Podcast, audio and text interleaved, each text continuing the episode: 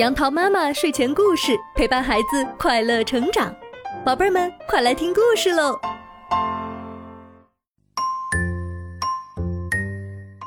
宝贝儿们，今天杨桃妈妈要给你讲的故事是《金斧头、银斧头》。在很久很久以前，有一个贫苦的少年，家里有一位年迈的老母亲，为了给母亲治病。这个少年每天都要上山砍柴。一天，这个少年在离小河不远的树林里砍了重重的一捆柴。一看天色不早了，才顿时感觉到饥肠辘辘，准备坐下吃点随身带着的干粮，顺便喝几口河水解解渴。可就在这个少年弯腰下去喝水的时候，别在腰间的斧头扑通一声，一下子滑到了小河里，很快便沉到了河底。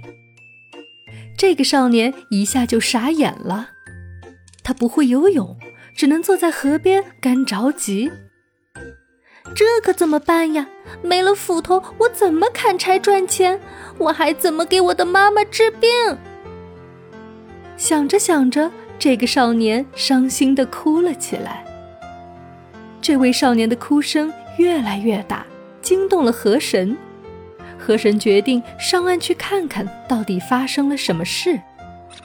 这时，只见水面冒起了一个又一个的大气泡，河神就从水花中间升了起来。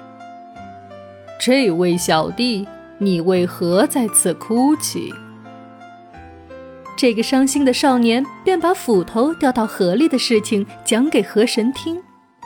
河神听完后大笑：“哈哈哈，我还以为是什么大事呢。你别着急，我这就帮你把斧头捞上来。”说完，河神一头扎进水里。不一会儿，河神就拿上来一把银斧头，问少年。这把银斧头是你雕的吗？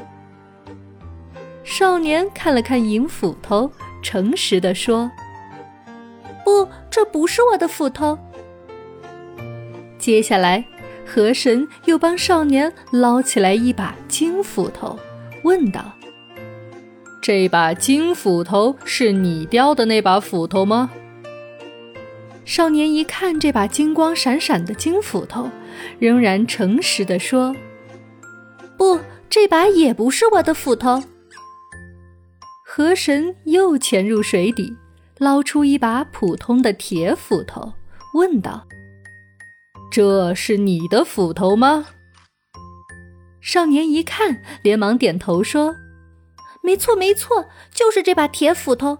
爷爷真的是太感谢您了。”这时，河神对少年说：“你是一个勤劳诚实的好孩子，我决定把这银斧头和金斧头都送给你，这样你就有足够的钱为你的母亲治病了。”说完，河神留下斧头，就消失在河里了。少年便卖了银斧头和金斧头之后，治好了母亲的病。从此，他们过上了幸福快乐的生活。小朋友们，故事讲完了，你是不是也觉得这个少年诚实的精神非常值得我们学习呢？其实，这个故事还有一个有趣的续集。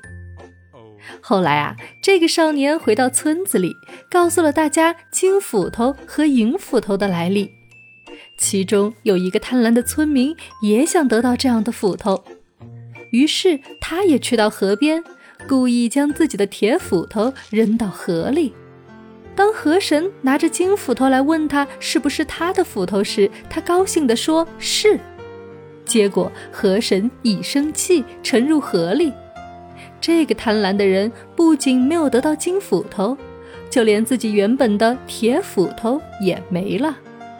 所以，我们以后一定要做诚实守信的人哦。